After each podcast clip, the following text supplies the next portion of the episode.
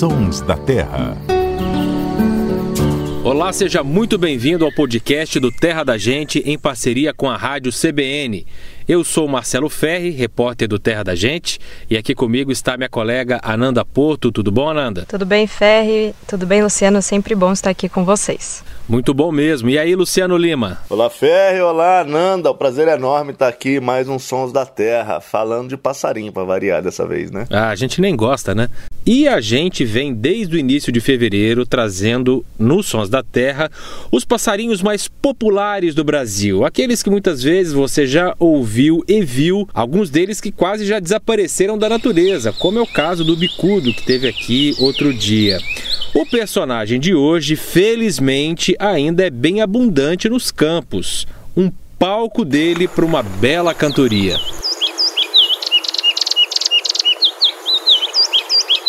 Eu estou falando da patativa.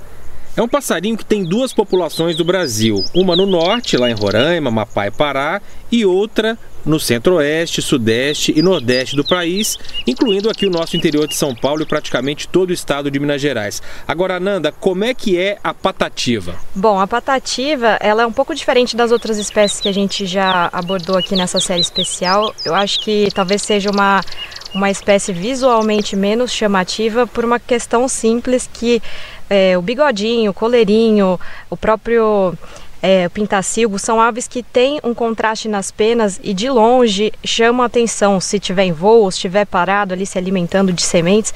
Agora a patativa, ela basicamente é uma ave até mais discreta, tanto o macho quanto a fêmea, porque o macho ele é cinza, né? Ele é praticamente assim, tem tons mesclados ali, uma variação às vezes mais na região da barriga que pega um pouco de cinza mais claro, com um pouco de branco, mas ele é predominantemente cinza. Isso o macho, né? A fêmea ela acaba sendo um pouquinho mais parda, mas também não é um aquele pardo que a gente diz que é um castanho forte, na verdade também é, é bem mais opaco.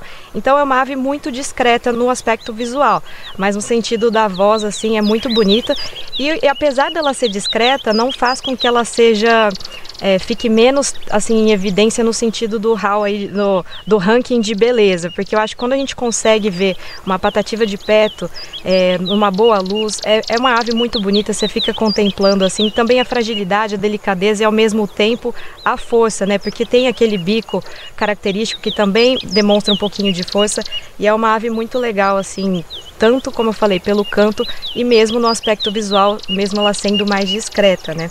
Eu gosto dessa ave também porque quando eu era pequena, um dos meus apelidos era Patativa. Não me perguntem por quê, isso foi uma coisa do meu pai, mas ele falava de patativa. Então eu tenho um vínculo legal assim com essa espécie. Todas as vezes que eu já observei em campo, ela sempre me trouxe alegria, né? Então eu não tenho como não falar bem dessa ave, né? Agora, uma curiosidade, né, é que a gente está falando aqui, a grande maioria, né, com exceção ali do azulão que pertence a outra família que a gente vai trazer aqui é, no próximo programa, a gente abordou muitas espécies que são conhecidas popularmente como papa-capins, né? E também uma das características que a gente está trazendo nos programas é enaltecendo a beleza dos cantos. Eu queria que o Luciano falasse se existe uma relação para essas aves terem o canto tão bonito ou se é puramente assim uma coincidência. Ô Ferri, qual que era seu apelido de passarinho da infância? Acho que todo mundo tem que ter uma Vou escolher um para mim também, bigodinho. Rapaz, eu não me lembro de ter apelido de passarinho. Vou pensar aqui melhor.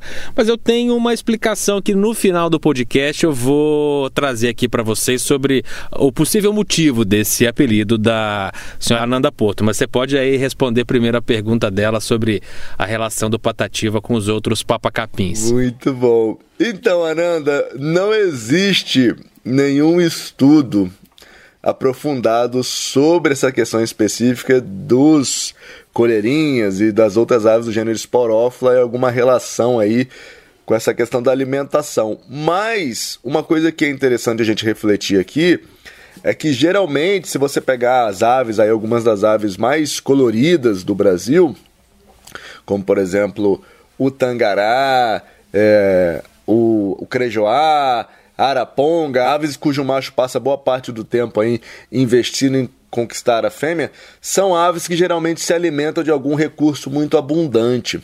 É, nesse caso eu estava falando aves frugívoras, mas se você parar para pensar, é, os papacapins eles se alimentam de um recurso que não demanda que eles busquem muita comida. Isso deixa tempo de sobra aí para ao longo dos milhares de anos de evolução os diferentes machos, tanto que a fêmea é muito diferente do macho, né, em todas essas espécies. A fêmea ela é com a corzinha mais camuflada, porque não vocaliza muito, só tem os chamados e cabe ao macho aí conquistar a fêmea e cantar e ser bonito. Então, nesse caso, eu acho que tem a ver talvez com essa questão de o alimento que eles têm ser um alimento tão disponível que permitiu ao longo da evolução aí que diferentes espécies surgissem é, e investissem seu tempo em técnicas bem, vamos dizer assim, avançadas de conquista, né? Que além de eles serem bonitos, mas todos eles têm um canto também. Mas o que a gente sabe de fato é que a gente chama aí dessa irradiação dos caboclinhos e coleirinhas e bigodinhos, irradiação, esse surgimento dessas várias espécies, é um negócio não muito antigo, é relativamente recém, não muito antigo aí né, no contexto evolutivo geológico, né? Mas é, é, aconteceu muito rápido em termos evolutivos e geológicos, então de certa forma tem a ver é, com essa questão aí. E é impressionante é, a complexidade do canto da patativa, né? Acho que se a gente colocar em, em, não em câmera lenta, porque nós estamos em áudio, mas se a gente reduzir a velocidade de reprodução, a gente consegue perceber outras nuances desse canto, né? É um canto é, de uma composição bem complexa, é bem interessante que nível de complexidade que chegou o canto dessa espécie. A gente falou aqui da patativa, essa mais comum, cinza, né, que a Ananda citou todas as características no início, mas tem uma outra espécie que também é chamada de patativa, que é mais conhecida como chorão é da mesma família da patativa que a gente estava falando antes, mede entre 12 12 centímetros e meio e pesa entre 15 e 16 gramas. A diferença é que em vez de ser todo cinza, o macho do chorão tem a barriga branca e a fêmea é mais marronzinha, assim puxando para o amarelo. Agora o canto já é bem diferente. Vamos ouvir aí o canto do chorão, também chamado de patativa.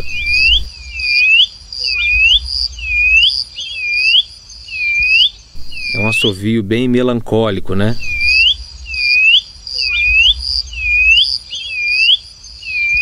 Ferre, e além do chorão, tem uma outra patativa que foi descrita até recentemente, uma espécie que foi descrita só em 2013, é, que é um bicho muito interessante, que é a patativa tropeira que é uma ave do sul do Brasil que era meio que considerado aí da mesma espécie da patativa, mas ela tem uma característica marcante bem diferente, que ela tem um bico amarelo. Um bico amarelo vivo, é um bicho típico aí é, dos campos do sul do Brasil, dos campos no, no alto das serras do sul do Brasil. E ela tem um outro fato super interessante, que o nome científico dela Sporófila beltone, Sporófila, todos esses caboclinhos, coleirinhas, eles são desse gênero esporófilo que a gente tanto fala, que nada mais quer dizer que ter afinidade ou gostar de semente. Esporo, semente, filos é ter afinidade. É, mas o, o, epíteto específico aí, Beltone, Sporófila beltone, é uma homenagem ao grande ornitólogo William Belton, que pode, de certa forma, aí, ser considerado um dos pais da observação de aves no Brasil, porque ele não era é, que não começou como ornitólogo, na verdade ele era o cônsul dos Estados Unidos no Brasil durante um bom tempo é, e começou a observar aves no Rio Grande do Sul e influenciou toda uma geração aí de observadores de aves, ajudou a formar o primeiro clube de observadores de aves no Brasil, então é um passarinho que homenageia uma pessoa muito importante para os passarinheiros que gostam de passarinho livre no Brasil a patativa tropeira. E você já adivinhou por que, que a Ananda tinha apelido de patativa quando era criança? eu, tô, eu tô até com medo de, desses, dessas suposições, porque eu tô pensando duas bobagens que vocês vão falar, mas vão em frente, que eu já vou me defender. Vamos descrever ó, esporófila anandói, esporófila portói, anandai, vamos lá. Qual é a razão da esporófila? Para não causar nenhum mal-estar, eu fui ao dicionário, tá? É o que tá lá, todo mundo pode dar um Google e procurar. Uh, um sinônimo de patativa Quer dizer pessoa que fala muito. É o que está escrito lá. ah, isso pode ser, porque quando eu era criança eu, eu, eu, gostava de uma conversa. Hoje eu sou tímida, fico mais na minha, mas quando era. Pode ser esse motivo. Eu, eu pensei que vocês iam falar que era justamente pela outra patativa que você falou, o chorão, né? Que era conhecida também como patativa chorona. Aí eu já ia dizer que não, porque eu nunca fui uma criança chorona. Eu acho que hoje eu choro mais do que na minha infância. Mas enfim, por falar muito, com certeza pode ser. Depois vou perguntar pro meu pai. Mas coincidentemente, assim, eu tinha esse apelido e o meu irmão era batizado assim de caboclinho. ah, era uma dupla. Era... Era uma dupla. Olha só. Era um bando misto em casa. Era um bando misto, exatamente. Muito bom, muito bom. E, e para você ficar mais feliz ainda, Ananda, é, eu lembro que tem um grande poeta brasileiro, popular, nordestino, do Ceará, que é o Patativa do Assaré. Sim. Assaré é uma cidade lá do Nordeste. Ele ganhou esse nome por causa da cidade e porque o Patativa do Assaré, é, dizem né, que ele ganhou esse apelido porque ele, ele recitava os versos como um passarinho. Então, é, o Patativa aí, o nome Patativa veio como um elogio. Aliás, vamos ouvir um pouquinho algum trecho de algum poema recitado pelo próprio Patativa? Minha saudade, minha gente, minha gente, eu sei ocultar meu pranto. Não pense que eu tô contente quando na viola canto, pois tá pensando o contrário. Eu canto é como canaro preso na sua gaiola. Tô cansado de dizer que se viver é sofrer, eu já passei da bitola. Se no mundo toda gente, o povo mau e o distinto, cada um quanto que sente, eu quero contar o que eu sinto. Meu sofrimento é sem fim. Eu tenho dentro de mim uma saudade arranchada, tão grande, tão desmedida, que não pode ser medida, nem pesada, nem julgada. Saudade esta aguda seta, que é mãe da recordação, sabendo que eu sou poeta, achou que o meu coração pra se arranjar dava jeito. Que coisa bonita que é cultura popular brasileira, né? Uma ótima homenagem à ave patativa e ao poeta patativa, não acharam? Com certeza. E aí, mais uma vez, né, mostra a inspiração, né, essa conexão né, da natureza mesmo, que fica bonito, a união de arte, natureza, vira uma inspiração e um conjunto assim sem igual. É isso aí. Se você quiser ouvir novamente esse episódio, outros episódios dessa série especial ou todos os episódios dos Sons da Terra, tá tudo lá no seu agregador de podcasts preferido e também no terradagente.com.br. No nosso Instagram, o arroba Terra da Gente, já tem fotos da patativa, dessa patativa e de outras que nós citamos aqui também no, no episódio. Tá tudo lá, é só acessar as nossas redes sociais. É isso aí. Patativa Porto, Luciano Lima, muito obrigado pela participação e até a próxima. Obrigada, gente. Até a próxima. Um abraço, pessoal. Até a próxima. A edição e finalização foram do Samuel Dias.